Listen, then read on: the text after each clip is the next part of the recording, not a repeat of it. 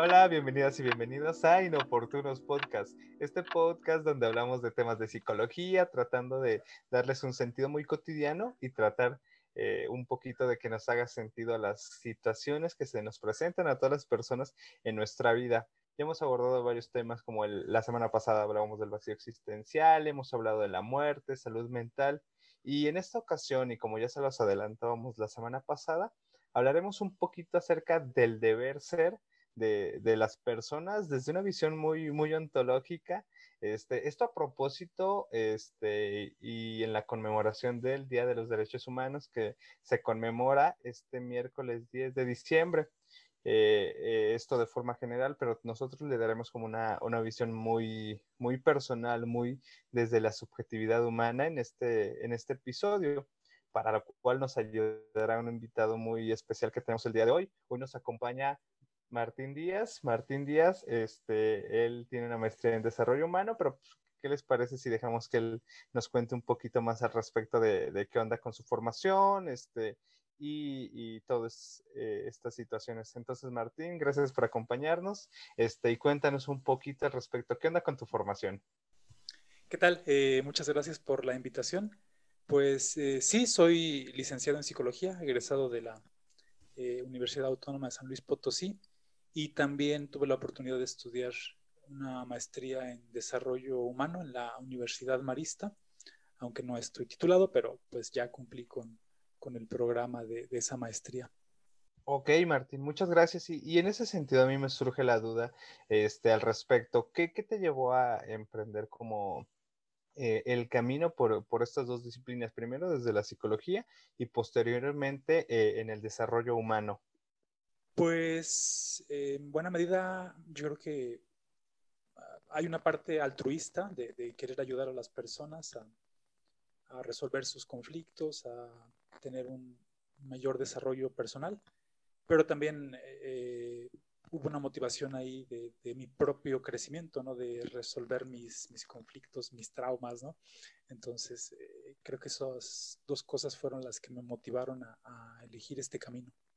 Súper bien, Martín. Creo que en ese sentido hay mucha similitud con este, eh, la condición que a todos nos pasa. Eh, creo que de manera consciente e inconsciente vamos a ir por la vida inmiscuyéndonos en cuestiones académicas, laborales, un poquito así para ayudar a las otras personas, poner a disposición nuestros conocimientos, pero también para ir como resolviendo esos asuntos propios.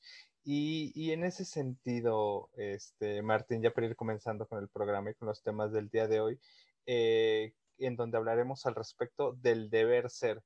Eh, e, en ese sentido, y, como pregunta inicial, Martín, este, me gustaría preguntarte, ¿cómo comenzar a hablar del deber ser en las personas? Lo hablábamos un poquito antes de comenzar, de que hay muchas diferencias entre lo que somos como personas, como sujetos en sociedad, y por ejemplo, los animales que quizá no tienen como este, este sentido de deber ser, de, este, digamos, nada más existir bajo este, sobrevivir en, los animales, pero nosotros como animales sociales, este, ¿cuál sería como la primera diferencia de la que podríamos ir hablando por ahí? Claro, yo creo que tiene mucho que ver con eh, el lenguaje y la cultura.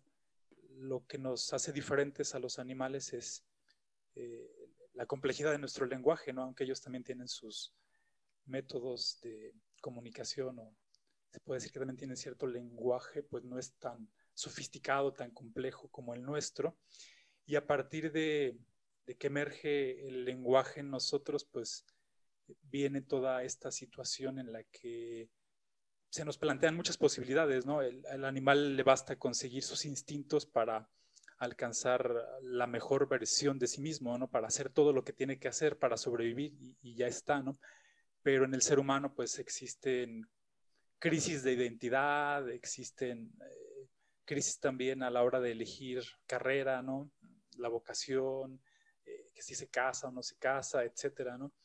Entonces, eh, em, ahí creo que aunque a mucha gente no le gusta hablar de esta cuestión del deber, pues inevitablemente todos terminamos por preguntarnos, ¿no? ¿Qué debo hacer o qué debo ser? y em, me llama también la atención, por ejemplo, el caso de los niños salvajes, ¿no? E, estos, estas lamentables situaciones en las que algunos niños no son socializados o que crecen con animales o que algún adulto ahí medio malvado los encerró en un cuarto, ¿no? Sin hablarles, ¿no? Sin, sin digamos, sin otorgarles el, regalo de la palabra, del, lenguaje. Y estos niños, pues, se vuelven, se animalizan, ¿no? O sea, a veces caminan encorvados, eh, obviamente no saben hablar, no saben socializar, no saben generar vínculos, pero luego los eh, psicólogos, los investigadores que han trabajado con ellos, pues sí notan ahí que algo les falta, ¿no? O sea, que hay cierto malestar por no haber eh, desarrollado lo que los hace plenamente humanos, que sería en este caso el lenguaje y la cultura. Fíjate qué interesante está este posicionamiento. creo que ya de entrada el, plantear la separación entre los seres humanos y los animales ya pone en cuestión varios puntos importantes y digo, retomando un poquito del por qué hablamos hoy de, del deber ser, en el marco del, Día Internacional eh, de los Derechos Humanos, pues tiene mucho que ver con esta idea, ¿no? De pronto, también los derechos es evidentemente un constructo completamente humano, em, pero a final de cuentas, digo, claro, existe esta, esta idea que también es construida por los humanos de los derechos de los animales, ¿no? Pero a final de cuentas, pues somos nosotros quienes los impulsamos. Pero en realidad, cuando hablamos de derechos humanos, lo típico siempre es decir, como si las personas quisieran el exigir sus derechos, el decir, yo tengo derecho a hacer esto, yo tengo derecho a hacer lo otro, pero pocas veces volteamos a ver a, pues, o sea, sí, tienes derecho a hacer eso, pero pues cómo se obtienen los derechos a partir también del trabajo de otras personas, ¿no? Y ese trabajo para obtener derechos viene también desde el deber o desde la obligación.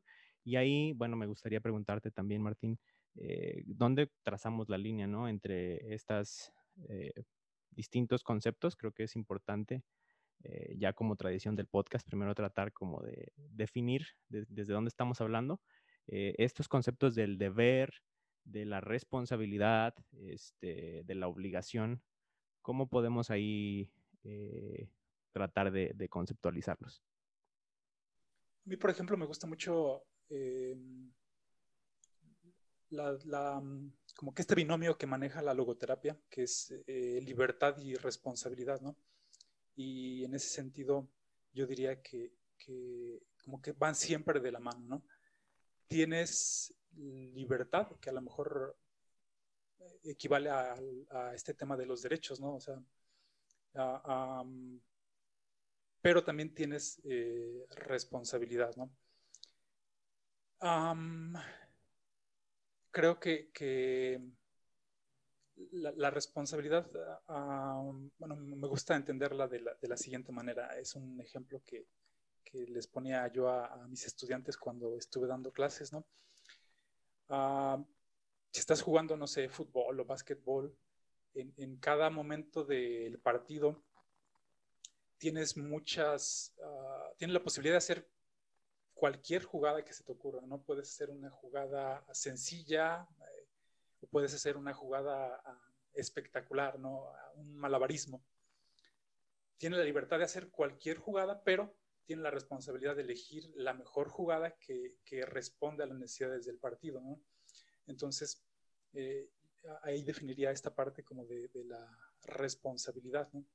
Eh, que también creo que viene, no, no, estoy seguro, ¿no? pero me suena a que hay una cuestión ahí eh, etimológica, ¿no? como dar la respuesta que es requerida en, cada situación dada. Eh, en el tema del, deber, ah, pues yo más que verlo como esto, como una imposición que te viene dada por alguien más, ¿no? por una figura de autoridad, eh, yo la veo más por, por esta digamos, por esta situación que se da en los seres humanos a partir de la cultura, ¿no? De, que, por ejemplo, ¿no? Hablando de, esto, este caso de los niños salvajes, ¿no?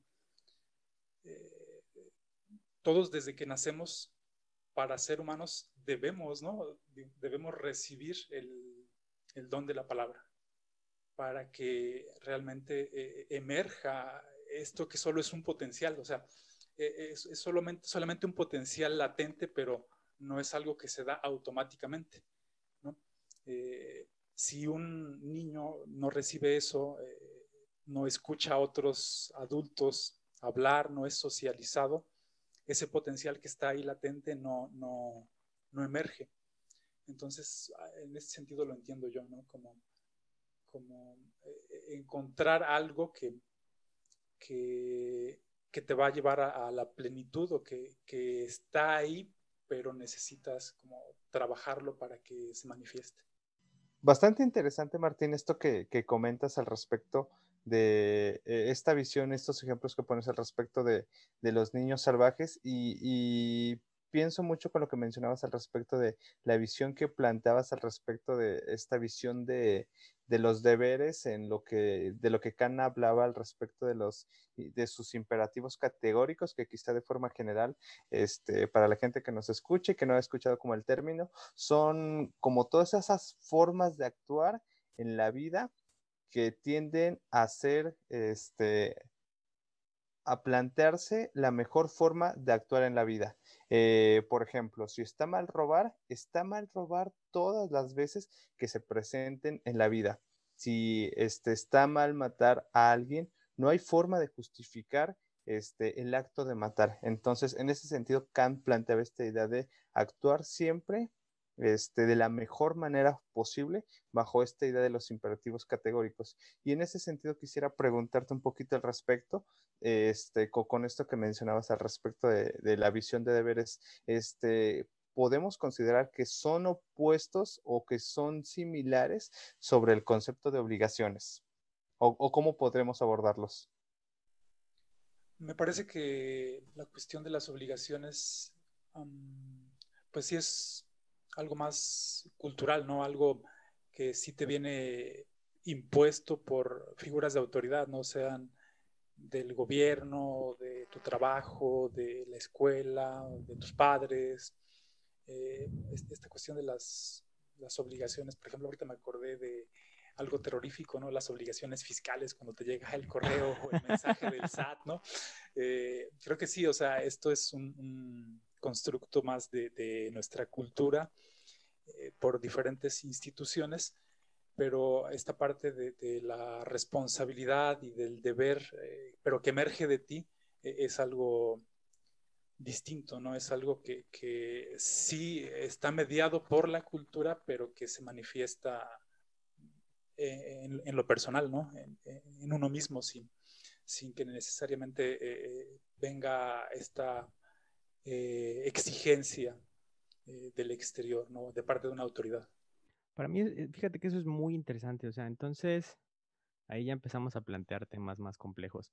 Em, ¿De dónde vienen la responsabilidad, el, deber ser? Por ejemplo, ¿no? Entrando de lleno, ¿de dónde vienen los derechos humanos? De pronto, pues se suele hablar de la dignidad humana, de la cualidad del ser humano que por sí mismo ya tiene derecho a, eh, sí, ¿no? Como, como inherente, eh, como ya viene dado por el simple hecho de que te constituyas como un ser humano. Podríamos entonces hablar de lo mismo eh, en cuanto al deber y al deber ser, perdón, y la responsabilidad, o de dónde podríamos decir que viene, ¿no? Hablas de, de, que te nace, pero no sé, ahí, ¿cómo lo, lo, lo abordarías tú? Híjole, qué complicado, ¿verdad? Ah, sí, es un tema bastante eh, profundo, ¿no? creo que, ese es un juego constante, una interacción entre la, digamos, entre biología y cultura.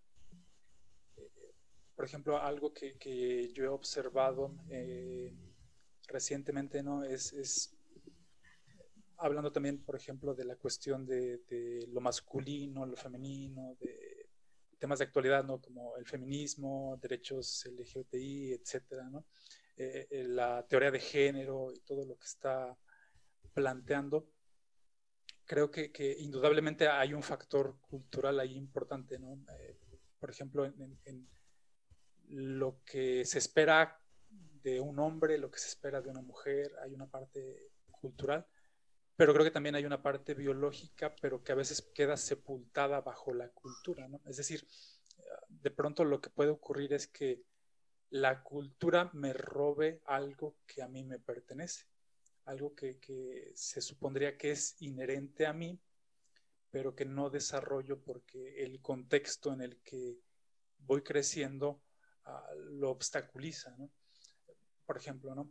Eh, si nazco varón y, de pronto el contexto tiende a feminizarme, a lo mejor ahí me está robando un, elemento eh, biológico, un elemento que, está como potencial en mí, pero que no se manifiesta porque está ahogado por la cultura. ¿no? O sea, sin tampoco, sin tampoco meterme en, así como en problemas, uh, en, en, cuestiones demasiado polémicas, yo, yo así lo veo, ¿no? Eh, está bien, por ejemplo, que el hombre desarrolle su lado femenino, que, procure la sensibilidad, la ternura, la vulnerabilidad, que son cualidades que se suelen atribuir al sexo femenino, pero eh, creo que también eh, si hay algo que me pertenece, que está en, mis genes, en, mi naturaleza, ah, creo que también hay que desarrollarlo, ¿no? Es una riqueza que está dentro de mí, pero que a, veces la cultura me puede robar. Entonces creo que hay, un poco de eso, es, este constante, eh, esta constante interacción entre la biología y la cultura, los que, los que las, sí, lo, que va determinando este deber ser.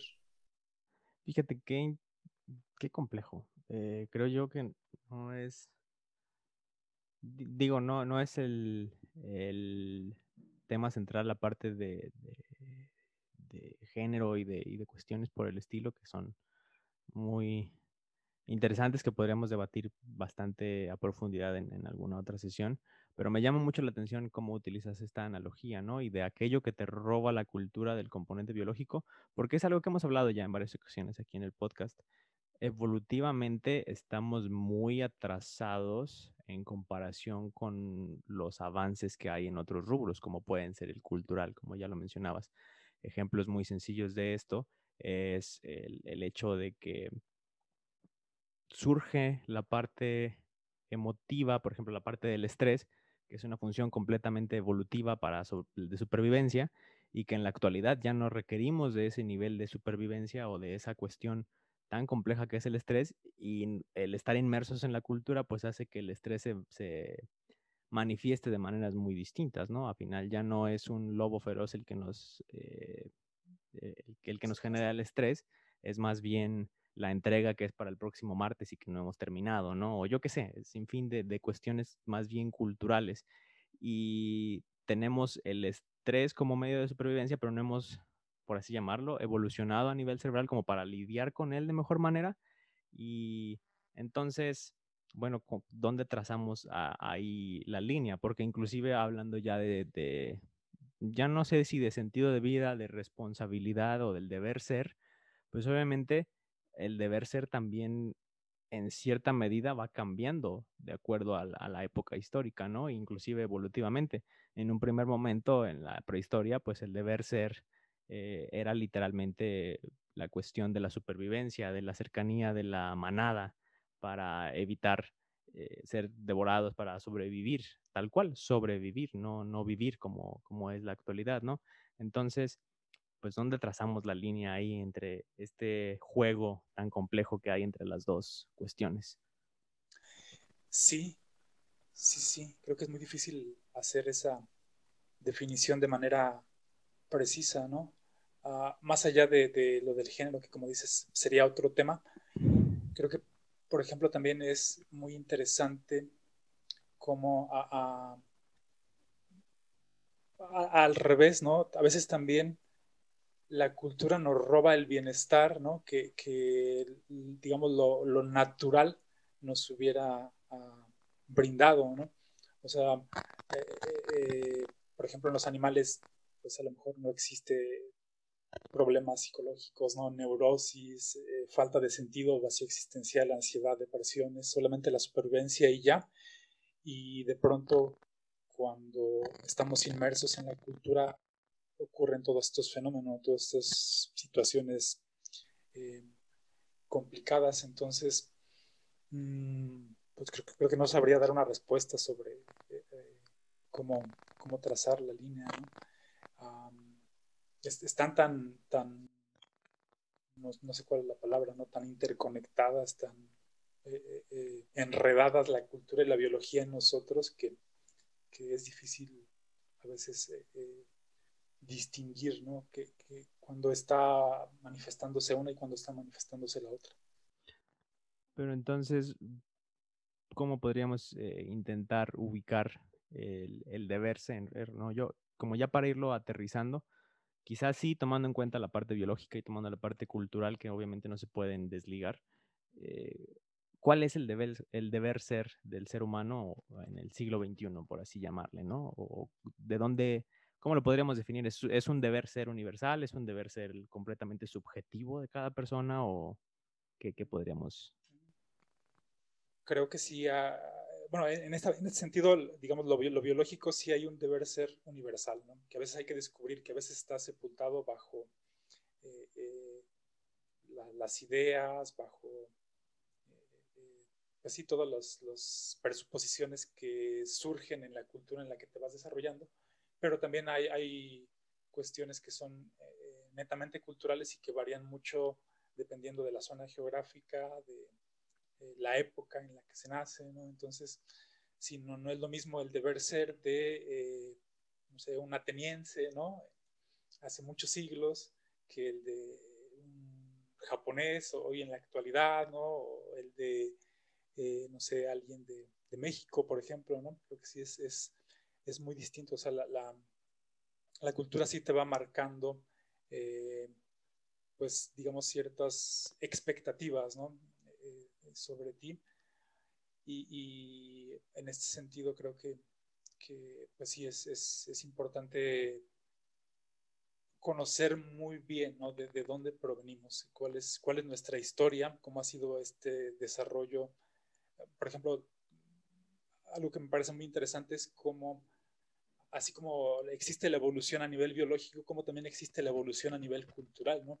Como han habido cambios, progresos. Por ejemplo, este, mismo concepto de los derechos humanos no es algo ah, reciente, bueno, no es algo, ah, digamos, que, que, se haya dado en, otras culturas antiguas, ¿no? ¿no? había derechos humanos con los antiguos romanos, griegos, los egipcios.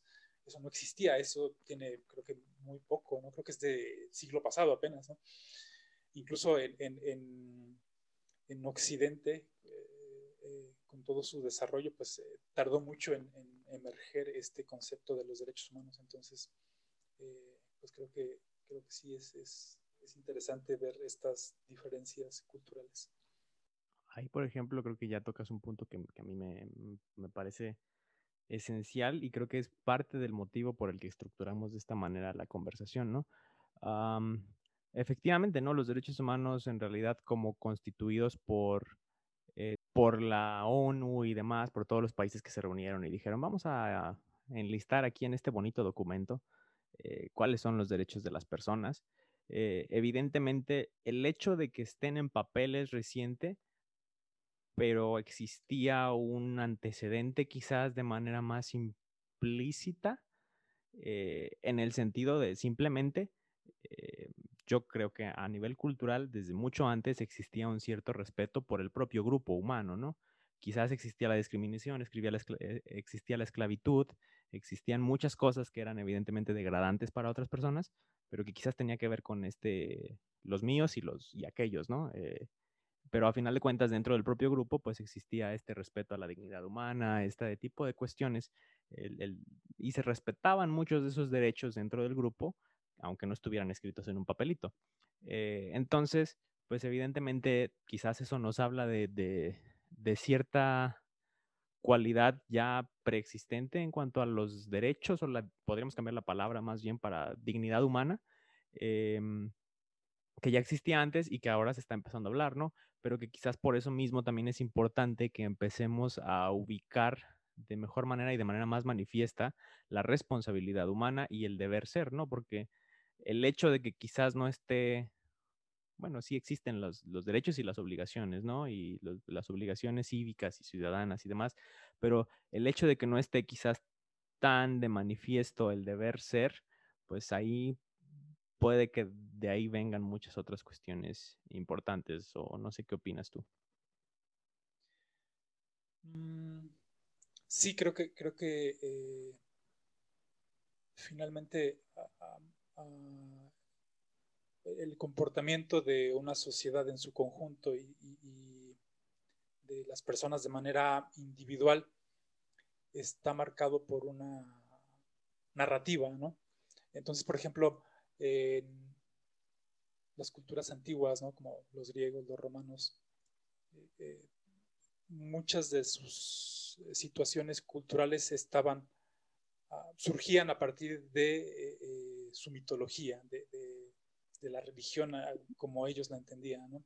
Entonces, a lo mejor me, saldría un poquito de, mi área de experticia, pero también es algo que, me parece muy interesante, ¿no? Las narrativas son absolutamente necesarias, ¿no? Eh, la cosmovisión que cada cultura posee va moldeando este tipo de situaciones, los derechos, los deberes, el cómo tratas a los demás, ¿no? Entonces, por ejemplo, recientemente estuve, estado leyendo a un historiador que es homónimo de el, actor más reciente de, de Spider-Man, Tom Holland, se llama este, este historiador. Bueno, este, este historiador, eh, Tom Holland, dice que, bueno, él, se consideraba ah, pues un fanático de los romanos y de los griegos, ¿no? Y, él decía, no, pues lo que vivimos actualmente, la cuestión de los derechos humanos, de todas estas, eh, estos, estas bondades de, nuestra cultura occidental, no, pues son fruto de la ilustración. Pero él al, al hacer este rastreo ¿no? histórico dice, bueno, es que todo esto surge de una narrativa cristiana, ¿no? No, no, no es mi intención hablar ahorita de religión, pero es eso, es la narrativa cristiana en la que surgen los derechos. Eh, se supone ahí que, que los seres humanos eh, son creación de Dios y por eso es, es lo que les da dignidad. Otras culturas que también eran religiosas no tenían esto. Eh, ellos eran, se, se, atribuían, ¿no? Ah, nosotros somos eh, los favorecidos de los dioses, somos los elegidos y los demás pues los podemos hacer lo que sea, no podemos utilizarlos como esclavos sexuales o como esclavos de trabajo y no pasa nada. ¿no? Pero es eso, es una narrativa finalmente. Entonces, independientemente de que, de que eh, exista Dios o no, esa narrativa es importante para dar origen a toda esta situación. Entonces, por ejemplo, en una cosmovisión eh, en la que no, no hay esta, este tipo de elementos, pues a lo mejor no, no, existirían los derechos humanos en ese sentido. ¿no? Lo dice él, lo dice Tom Holland, él es agnóstico y él es ateo y dice, bueno, pues esta narrativa es importante, ¿no? Sin, sin esta narrativa, sin, sin, esta mitología, digamos, si quieres, aunque no se crea en esto, eh, a, muchas cosas no existirían. Entonces creo que es una cuestión bastante ahí, a lo mejor polémica, a lo mejor eh, que a mucha gente no le va a agradar, pero, pero me parece importante tenerlo en cuenta, bastante interesante esto que comentabas, Martín, al respecto de este, toda esta influencia judeocristiana para la construcción de, de, lo que hoy podemos entender como derechos humanos, que si bien es cierto, también tienen como todo este antecedente tras la transgresión de la condición humana en la Segunda Guerra Mundial y, que derivado de ello hoy tenemos esta Declaración de los Derechos Humanos este, establecida desde 1948, si no mal recuerdo, y, y, que también, como ya lo mencionaban hace ratito, este, está como todo este antecedente ya eh, previo a todo esto, tener como una concepción de que, pues como personas, hay ciertas cuestiones que nos diferencian a la condición animal, particularmente eh, esto que a mí me parece una construcción social, que es el tema de, de, los derechos.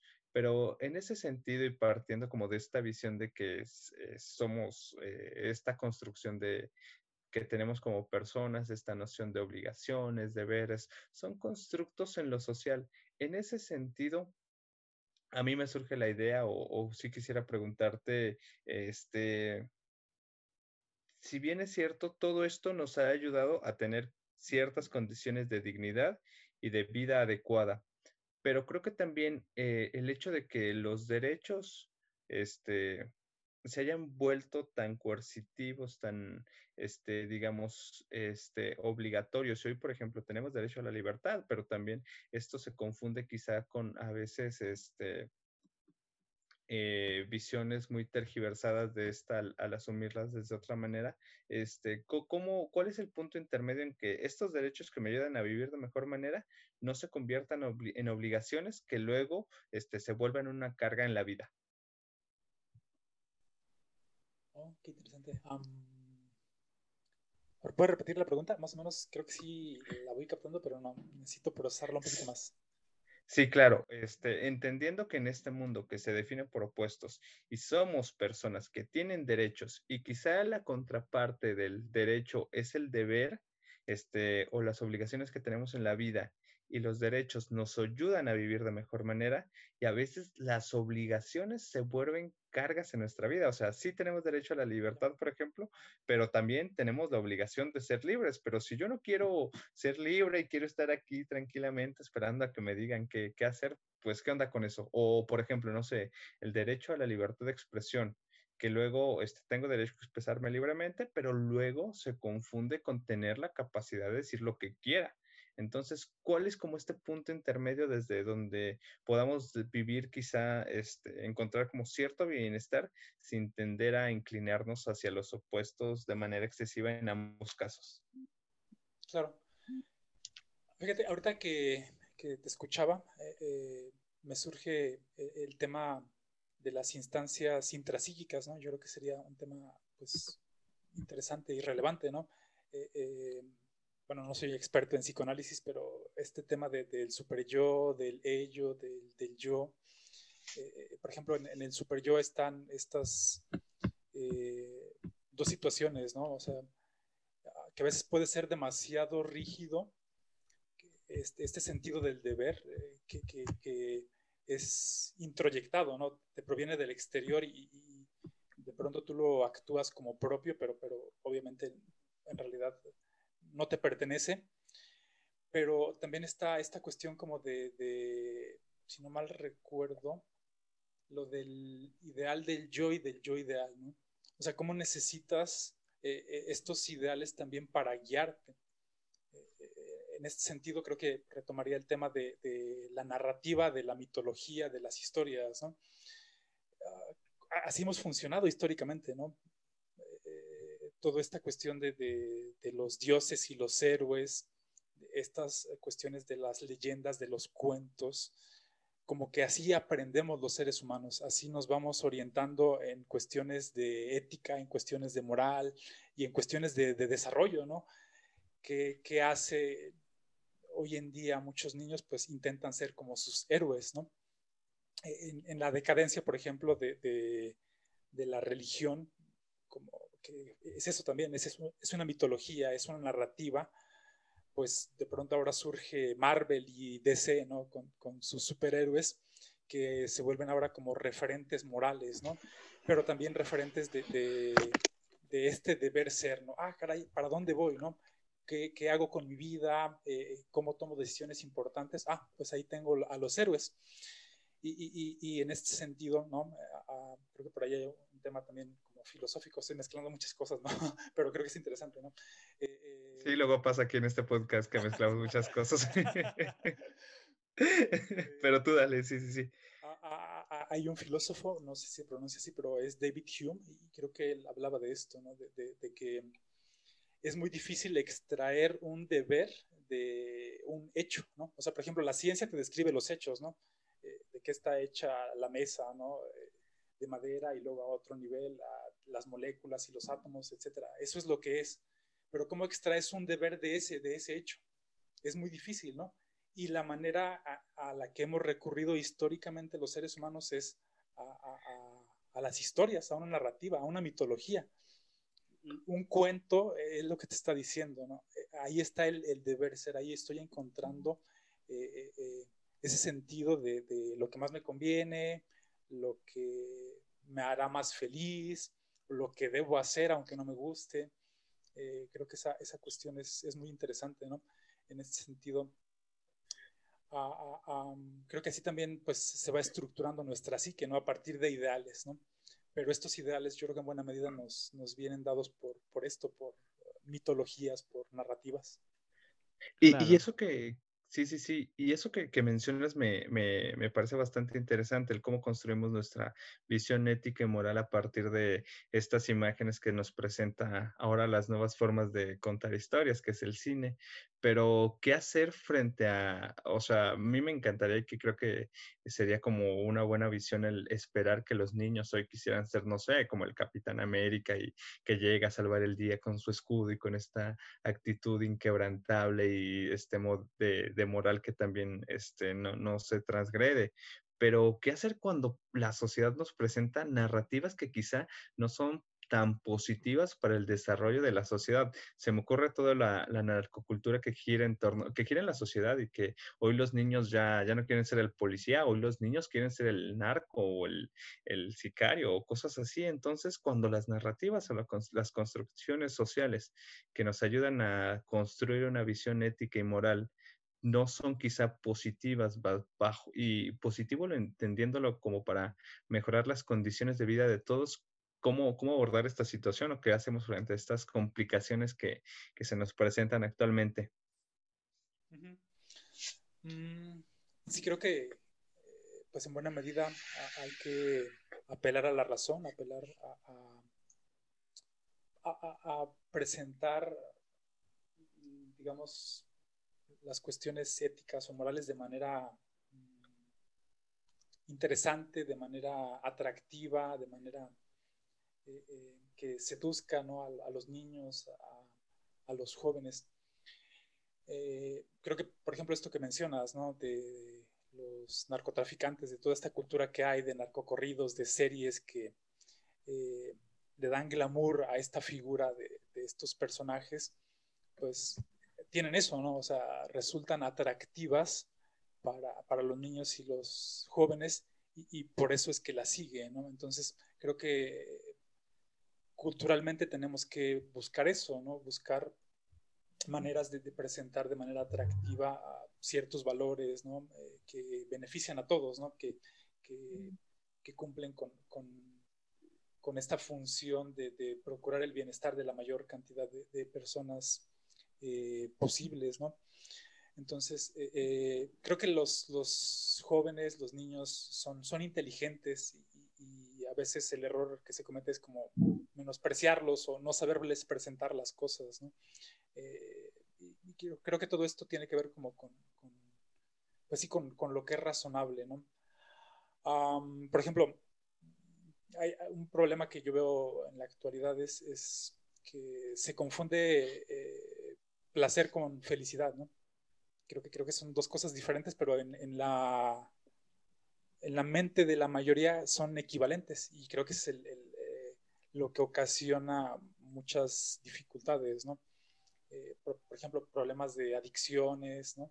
Eh, al alcohol, al sexo, a los videojuegos, no sé, o sea, todo este tipo de situaciones surgen de que en la mentalidad de las personas que, que caen en ello a placer equivale a felicidad, pero la realidad es que no es así. Entonces, a veces nada más eh, señalarles esa distinción, pues ya hace como que recapaciten un poco y que quizás se orienten hacia eh, pues actividades un poco más benéficas para ellos y para los demás. Híjole, qué complejo. Ay, bueno, me quedé pensando en varios creo que han abordado muchos puntos importantes y no sé cuál, tomar. Em, pero a final de cuentas, creo que son,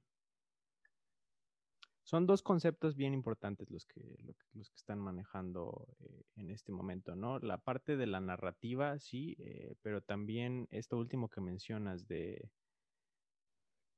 que a, final de cuentas es parte de lo mismo, ¿no? esta idea de felicidad y placer como, como iguales, pues es parte de la narrativa que se va generando. Pero ahí, bueno, ya para ir eh, un poquito aterrizando más estos puntos, ¿cómo podríamos entonces definir el deber ser desde lo individual? Porque queda claro que evidentemente eh, influyen muchos factores, ¿no? Influye lo cultural, influye lo biológico, influye las narrativas sociales y las cuestiones que pueden estar eh, manifestadas, valga la redundancia nuevamente, en la parte cultural, pero pues también influye, como tú decías, ¿no? El cómo lo toma la persona. Eh, evidentemente, los estímulos me parece que están de cierta manera muy presentes ambos, como tú decías, em, y cada uno se va decantando por, por, por uno o por otro, ¿no? Entonces, es una cuestión completamente subjetiva el, deber ser, es decir, sí eh, influye la narrativa que hay a nivel social, pero al final de cuentas yo voy construyéndola desde lo que resulta importante para mí, ¿no? Eh, o, o, cómo lo podríamos entonces eh, tratar de vislumbrar. ¿Es completamente algo que construye la persona, el, su propio deber ser, o es más bien algo que está completamente impuesto y que somos víctimas de ello, o ni uno ni otro, es un punto medio, o qué sería? Mm. Me parece que pues los, los a, lo mejor hay que entrar a una cuestión también como antropológica, ¿no? O sea, sí hay una cuestión individual, una cuestión de yo intento definirme, me hago esta pregunta filosófica, ¿quién soy? pero también eh, es a lo mejor una pregunta que hay que responder a, pues a nivel cultural, ¿no? ¿Qué es el ser humano y qué debe ser? Eh, porque a lo mejor la mera pregunta de qué es, pues la puedes, vuelvo, a esta idea, ¿no? Científicamente te puedes decir, pues sí, es esto y aquello, ¿no? Es carbono, hidrógeno, oxígeno, y ya, y eso qué, ¿no? Pero el deber ser, ¿de dónde lo extraes, ¿no? Ah, y a lo mejor, bueno, sí, también en parte hay, hay, a lo mejor herramientas científicas que te pueden ir orientando, ¿no? Por ejemplo, esta cuestión de, de lo que plantea la logoterapia, ¿no? Esta cuestión del sentido de la vida. A lo mejor ahí uno puede ir encontrando pistas acerca de cuál verdaderamente es la naturaleza humana, ¿no? Pero creo que sí es, es, es eso, ¿no? Es como ir uh, analizando la realidad, analizando la experiencia de muchos seres humanos y ir descubriendo como estos elementos comunes, ¿no? Eh, eh, ¿Qué es lo que verdaderamente hace más feliz al ser humano? ¿Qué es lo que eh, pues responde a estos cuestionamientos profundos que yo creo que todos hemos experimentado. Esta pregunta de quién soy, qué debo hacer, cómo debo ser, ¿no? Creo que sí, sí es algo que se va como descubriendo, ¿no? A partir de, narrativas, también a partir un poco a lo mejor de la ciencia. Entonces, por ejemplo, en esta, en esta distinción entre placer y felicidad, yo diría que eh, eh, eh, bajo mi perspectiva antropológica, creo que el ser humano está orientado al, sentido, está orientado a, lo significativo más que a lo meramente placentero. ¿no? Entonces, por ejemplo, ah, me llama mucho la atención, no sé, estos videos de, los novios que están esperando a, la novia que llegue al altar, ¿no? Y que empiezan a llorar, ¿no? ¿Qué ocurre ahí? Yo creo que ahí es, eso, lo lo que, genera esta emoción tan intensa es que se están condensando ahí muchos significados, ¿no? Está, todo lo, del pasado, la historia que vivieron juntos, las dificultades, la primera cita, el primer viaje juntos, no sé, y está lo del futuro, lo que van a vivir, eh, lo que van a construir, etcétera. Entonces, toda, cuando se condensan estos significados ¿no? en, un cierto momento, eh, hacen que la experiencia sea más eh, satisfactoria, ¿no? Cuestión ahí como más, más plena. Entonces, es eso, creo. Creo que es como que ir descubriendo qué es lo que verdaderamente le hace un mayor bien al ser humano y, pues como que intentar que la cultura oriente a, la mayoría de las personas hacia eso. no sé si más o menos respondí la pregunta. Sí, sí, sí, creo que más o menos ya me, me, va dando un poco de luz en algunos aspectos que, tenía ahí un poquito confusos de lo que mencionaban hasta ahora. Y bueno, me surgen ahí dos cosas importantes. Primera, eh, que ya lo hablabas desde hace mucho rato, ¿no? De, lo que decíamos en relación a la cultura y en relación a que quizás sí el deber ser es diferente en periodos históricos, pero también en, en cada país en particular, pero inclusive nos podríamos ir todavía más pequeño, ¿no? En cada estado, en cada ciudad, en cada familia podríamos inclusive eh, llegar a ese punto, ¿no? Porque el deber ser acaba siendo también muy en relación a la parte familiar. Este podcast no se ha caracterizado por abordar mucho el tema sistémico, pero creo que también vale mucho la pena el, abordarlo. Eh, y sistémico entendido como eh, la parte de la teoría de sistemas de, la psicología en la que pues, se le da mucho peso a la parte familiar, ¿no? que a final de cuentas, pues como seres sociales, la parte ahí familiar es, es importante, ¿no? Y la familia influye mucho en cómo tú, tú vas formando también tu propio deber ser, ya sea el deber ser impuesto por los padres quizás, que era esta idea como del super yo y demás, ¿no? Eh, pero también eh, pues toda la narrativa que hay en relación a ello, ¿no? Simplemente todos los ejemplos de las familias que todos son doctores, entonces el hijo debe ser doctor y digo ahí pongo las comillas en el debe, porque ya ahí estamos hablando de otro tipo de deber más bien impuesto. Pero entonces, pues ahí el, rol familiar creo que, es importante y que también hay que tomarlo en cuenta desde otro punto, ¿no? Algo que decías ahorita de lo que a lo mejor científicamente puede irnos dando pistas de lo que es más importante y lo que le da mayor plenitud o felicidad al ser humano. Si a eso es a lo que apuntamos con el deber ser, si apuntamos a, la felicidad, si apuntamos a la plenitud, por, por así llamarlo, al sentido de la vida, eh, hace poco leía un estudio que se me hizo muy, muy interesante, se hizo en Harvard, y era sobre, agarraron una muestra de jóvenes adultos eh, desde la, me parece que es de la Primera Guerra Mundial. Eh, agarraron a una, joven, una muestra de jóvenes y les fueron haciendo entrevistas, les fueron dando seguimiento toda su vida, hasta hace poquito, o sea, estás hablando de que literal fue toda su vida, desde los 20 hasta que muchos fallecieron y muchos que aún siguen con vida.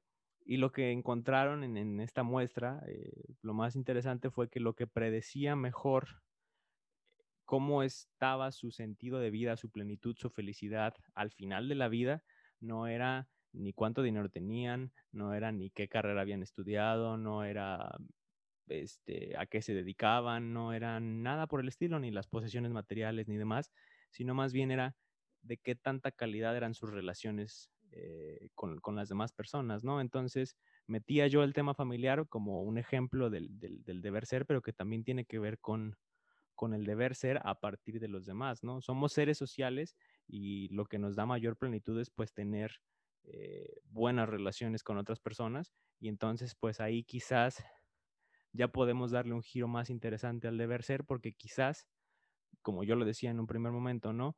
Hablamos de derechos humanos, pero para que se den los derechos primero tiene que haber una acción de alguien más que te permita cumplir esos derechos, ¿no? Este, si yo tengo derecho a una vida digna, tengo derecho a alimentación, pues hay movimientos por parte del gobierno, ¿no? A nivel más macro.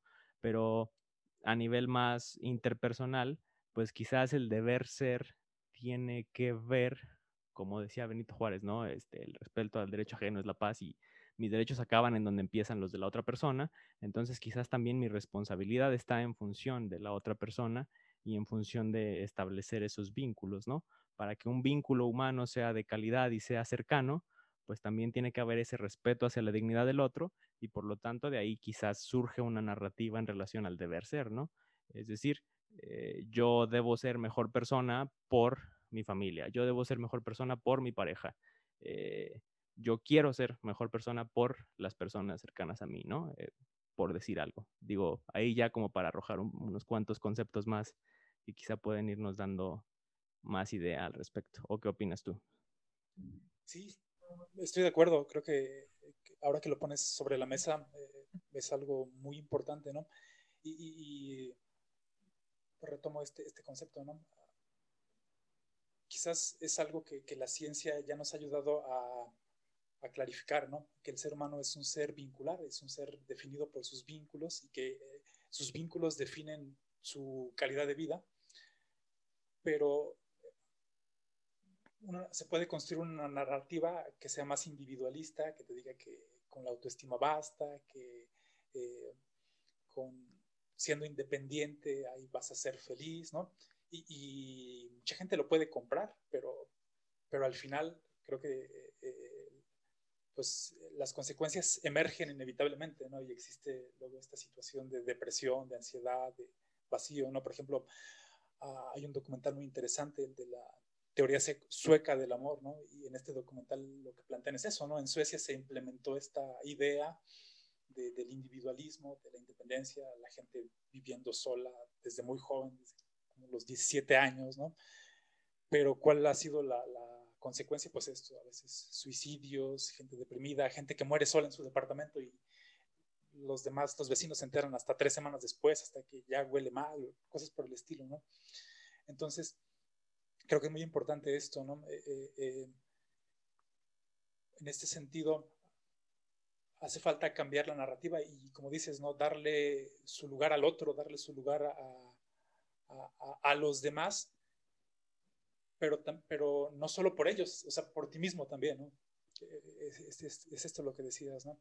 Hay un autor de, de la terapia gestalt que se llama pues, Jean-Marie Robin, no sé cómo se pronuncia, es francés, ¿no? Y, él lo que plantea eh, es esto, ¿no? Sin el otro, el yo ni siquiera existe, ¿no? O sea, sin el otro eh, no emerge lo que me hace humano, que es el lenguaje, ¿no? Necesito recibir la palabra de otra persona para constituirme verdaderamente humano. Entonces, por eso el otro es, es tan importante.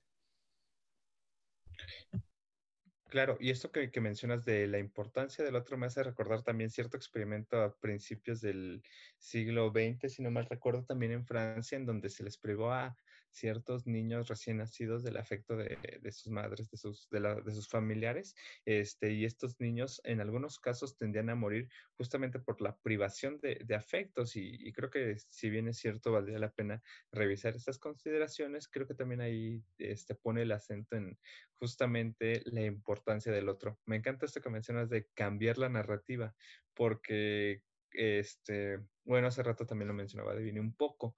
Actualmente, este, si bien es cierto, ciertos derechos deben estar garantizados por el Estado, este, por las instituciones que conforman el Estado, hoy nos damos cuenta que quizá las necesidades sociales este, rebasan a las capacidades institucionales del Estado.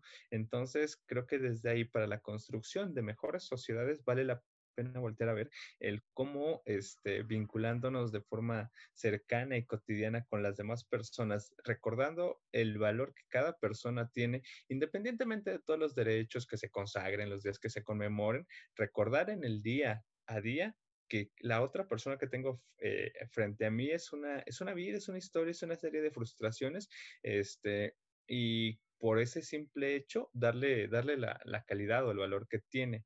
Eh, este, y en ese sentido creo que también me, llama la, poderosamente la atención esto que mencionan de autoestima que se relaciona con esto que también mencionaba por ahí David al respecto, este, de estas formas de relacionarnos que actualmente creo que tienden justamente a eso, a, a, aislarnos en la mayoría de los casos del contacto social. O sea, prueba de ello es esta contingencia que nos ha aislado y, por ejemplo, también prueba de ello es que cada quien estemos grabando de forma separada. Bueno, ya sé que por allá ustedes de forma este, junta, pero creo que también vale la pena poner el acento en, en eso, este, cómo la responsabilidad este, individual conlleva a mejorar las condiciones sociales que hay en, nuestros entornos y que también este, vale la pena el, el apostar a este deber ser, no por el simple hecho de, digamos, formar parte de una estructura social que determina ciertas conductas o mandatos, sino como mecanismo para el cual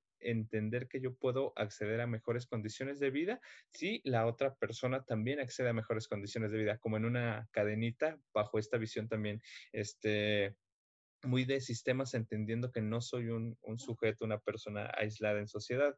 Y en ese sentido, este, Martín, eh, eh la semana pasada hablábamos un poquito de forma muy superficial del concepto de responsabilidad ética, que es un concepto que introduce Emanuel Levina. Este, él nos plantea que eh, la responsabilidad ética es responsabilizarme del pasado, del presente y de lo que deviene en el futuro. Eh, en ese sentido, este, a propósito también de, del deber ser o de las responsabilidades o de esta visión de derechos humanos, o sea, ¿cómo, cómo quizás responsabilizarme de, como sujeto eh, en estos tres tiempos? Ahorita lo que se me viene a la mente, perdón, sí. Sí, no, no, no, adelante, adelante. Hay, hay una cuestión ahí muy eh, importante, ¿no? Eh, el ser humano, ¿no? Creo que, bueno, algo que compartimos con los animales es como esta cuestión instintiva que nos hace buscar lo placentero y evitar lo doloroso. Eh, está presente pues, en prácticamente en todos, ¿no? Pero en el ser humano hay algo ahí pues muy eh, eh, particular, ¿no? Por ejemplo, los, todo este movimiento de, derechos humanos como que pone mucho el acento en, buscar la comodidad, ¿no? buscar el bienestar del otro y, que se sienta bien, ¿no? Y que nada le perturbe, ¿no? Que nada le haga daño.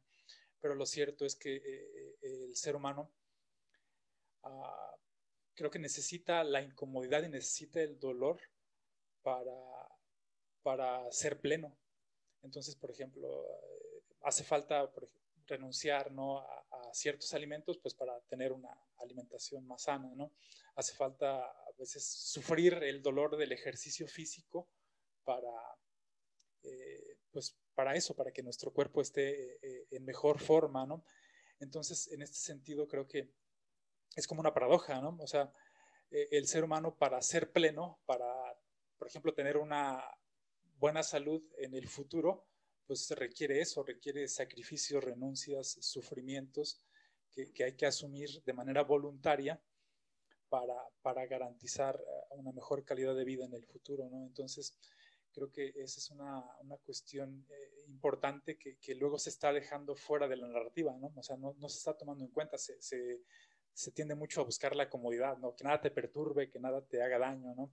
Eh, por ejemplo, esto de, las cancelaciones, ¿no? ¿no? No toques ciertos temas porque le puede generar estrés a las personas, le puede generar sufrimiento. Pero lo cierto es que hay que aprender a lidiar con ese sufrimiento porque es, es inevitable, ¿no? Entonces, creo que no, no se ha puesto sobre la mesa este aspecto, ¿no? Eh, saber sufrir, pero con propósito, saber sufrir bajo esta, este concepto de responsabilidad para contigo mismo creo que es inevitable. Creo que ahí ya vamos. ¿Vas a hablar tú? Dale. Ah. Creo que ahí ya vamos eh, metiéndonos con, con varios. ¿De qué te estás riendo? Estoy escuchando. En fin. Creo que ahí ya vamos metiéndonos con, puntos que, ya nos permiten ir dando quizás un cierre. Ya creo que nos alargamos un poquito, pero a final de cuentas el tema da para... También siempre pasa en este podcast. ya para ir eh, siguiendo con las tradiciones del podcast. Que otra de ellas es precisamente esa, ¿no? Eh, y algo que decimos siempre en cada episodio es, pues por algo se llama el podcast de inoportunos, ¿no? Se trata de inoportunar, eh, de, de generar esa, esa incomodidad, esa pregunta que, que, te permita voltear a ver hacia el interior y que de ahí surja algo más, ¿no? No, no damos aquí respuestas ni recetas de la felicidad, como dice otra canción de Jorge Drexler. Eh, no hay recetas de la felicidad y quizás tampoco hay recetas del, del, deber ser, ¿no? A final de cuentas, como sí es una mezcla de todo, pero no se trata de ponle 20% de biología y 20% de... No, no, no. A final de cuentas, creo que yo, por lo menos, y ya salvo sus comentarios, creo que yo sí veo el deber ser como algo compuesto de muchas cosas, pero que termina por culminarse desde la subjetividad, ¿no? Una cosa es lo que nosotros podamos aquí decir de el, eh, potencial humano, de la responsabilidad para con los demás y para con uno mismo, y otra cosa también es cómo se construye la propia narrativa la persona, ¿no? Porque a final de cuentas, sí existen las narrativas más globales y los arquetipos de Jung y lo que quieras y las cuestiones eh, religiosas y moralistas y demás, pero al final de cuentas, la interpretación personal es la que acaba generando la, la acción última de la persona, ¿no? Entonces, eh, hablando precisamente de la parte subjetiva, creo que la invitación en el podcast sería precisamente esa, ¿no? A, las personas a voltear hacia adentro y, tratar de vislumbrar eh, ese propio deber ser, ¿no? Que en, instancia última yo lo, trataría como de aterrizar en, el, deber por ser la mejor versión de mí mismo, ¿no? Que tiene que ver también con, todo esto que decíamos, eh, ya lo adelantábamos en un primer momento, ¿no? A nivel biológico, se, nos quedamos quizás un poquito atrás en, cuanto a lo evolutivo en relación a las demandas sociales, ¿no?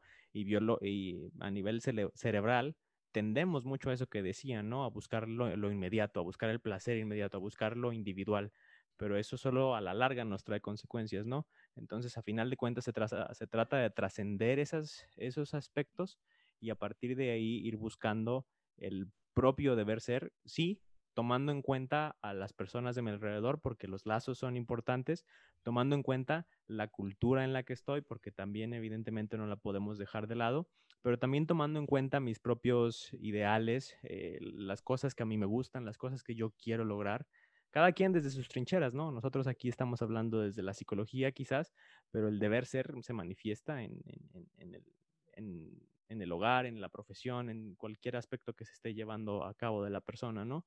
Eh, pero lo importante es voltearlo a ver y tenerlo presente y no quedarnos nada más con la parte de la inmediatez, con la parte de yo quiero mis derechos, yo quiero, eh, sí, sin fin de cosas, pero tomar en cuenta también qué es eso que se me demanda a nivel social, a nivel cultural, a nivel de relaciones y a nivel quizás también de qué es eso que se necesita para alcanzar la mejor versión de mí mismo, ¿no? bueno, no sé qué opinen ya ustedes para ir cerrando.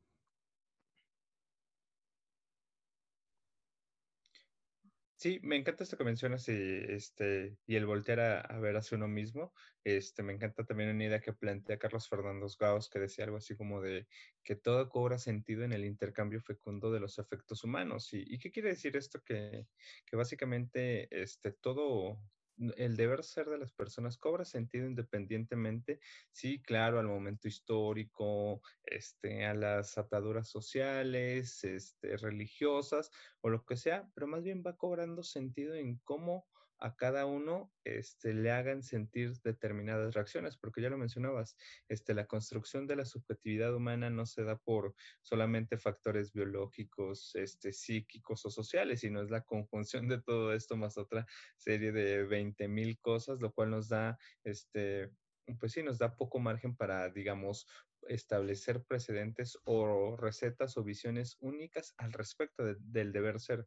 Cada quien me parece este, es en función, bueno, debe ser en función a sus circunstancias históricas, sociales y lo que sea, pero también este, en lo que respecta quizá a, lo que hay a su alrededor. A mí me gusta pensar mucho en esto que decía hace ratito de, de responsabilidad ética como una responsabilidad consigo mismo, pero también con las circunstancias sociales y con distintos momentos que, que nos atraviesan en la vida. Entonces creo que se trata de esto. De igual creo que también es una invitación muy similar, o sea, el voltear adentro y, que cada uno vayamos encontrando ese deber ser, o sea, esas circunstancias que nos llenan, este, y pues aquí con lo que hemos mencionado, con lo que particularmente y en mayor medida mencionó Martín y, mueve cosas, pues este, creo que tomar esas, esos movimientos y sobre eso este, ir pensando hacia dónde nos vamos construyendo. Eso ya para finalizar de mi parte, pues también agradecer a, Martín que nos haya acompañado el día de hoy. Bueno, en lo que me respecta, eh, para concluir, creo que ah, a lo mejor un, tema que está muy ah, relacionado con, todo esto que hemos platicado es como la cuestión de las mentiras y la cuestión de las verdades, ¿no? Entonces, en ese sentido, a veces lo que me viene de la cultura es, una mentira, ¿no? O a veces ah, las elecciones que yo hago o, los pensamientos que, yo voy formulando terminan por ser autoengaños, terminan por ser mentiras. Entonces, en esta búsqueda del deber ser, creo que es muy importante eh, la búsqueda de la verdad, ¿no? Eh, eh, por ejemplo, no apegarme a una narrativa nada más porque me agrada un poquito porque hay gente que también la tiene y que, con la que simpatizo, ¿no? Creo que también en este, en este tema del, deber ser es importante el, rendirse a la verdad, digamos, ¿no? Eh, me gusta mucho esta idea, ¿no? De que la mentira aparentemente trabaja para ti, ¿no? Eh, como que la puedes manipular a conveniencia, pero yo creo que al final siempre termina por cobrarte, ¿no? Siempre terminas por, por pagar la deuda que contraes con, la verdad, ¿no? Haciendo referencia a esta frase que salió de la serie de Chernobyl, ¿no? Pero en ese sentido creo que, hace falta renunciar a las mentiras y, y, pues eso, rendirte a la verdad para, que, para, poder alcanzar pues la libertad, digamos, y para poder realmente ser lo que más te conviene ser y, no terminar eh, eh, en un engaño provocado por la cultura en la que vives o en un engaño provocado por ti mismo. Ahí dejas la puerta abierta para un segundo tema bastante complejo, ¿no? Esta parte de la, mentira y la verdad, creo que da para muchísimo, pero sobre todo el, dejarlo ahí también para la audiencia creo que es importante para, la reflexión, pero pues sí, creo que ya, ya para ir cerrando el tema, me, me parece que es una conclusión muy, muy interesante, sobre todo de ahí yo rescataría mucho el, autoengaño también, ¿no? Porque una cosa es hablar quizás de verdad y otra cosa, hablar de verdad, hablar de mentiras y otra cosa es hablar también de ese discurso que nos decimos a nosotros mismos para estar más cómodos, ¿no? es esta cuestión de, no querer ver lo que tenemos aquí enfrente, que, tiene que ver con, con, esto, ¿no? Y a final de cuentas, el deber ser también es algo que nos llama, es algo que está ahí presente, que podemos evidenciar si tan solo prestamos atención al momento, ¿no? Y prestamos atención a, las personas que nos rodean, a eso que estoy haciendo yo en este preciso momento, porque inclusive no es tan complejo como tratar de hacer toda una eh, disertación epistemológica, etimológica y cuestiones así en cuanto a qué debo ser.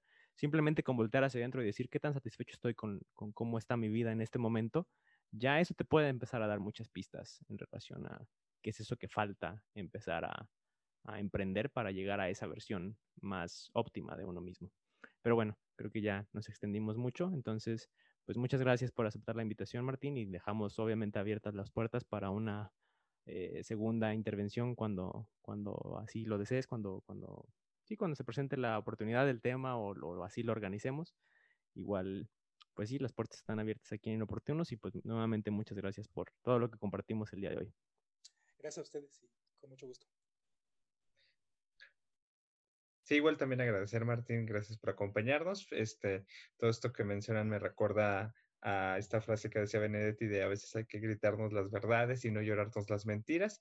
Y en ese sentido, pues creo que sí valdrá la pena retomar quizá el tema de la, verdad, la mentira, las certezas, pero pues como bien dice Davino, ya será en otra ocasión. Bueno, pues entonces lo dejamos ahí abierto para futuros episodios. Queden al pendiente de que estaremos abordando las siguientes semanas.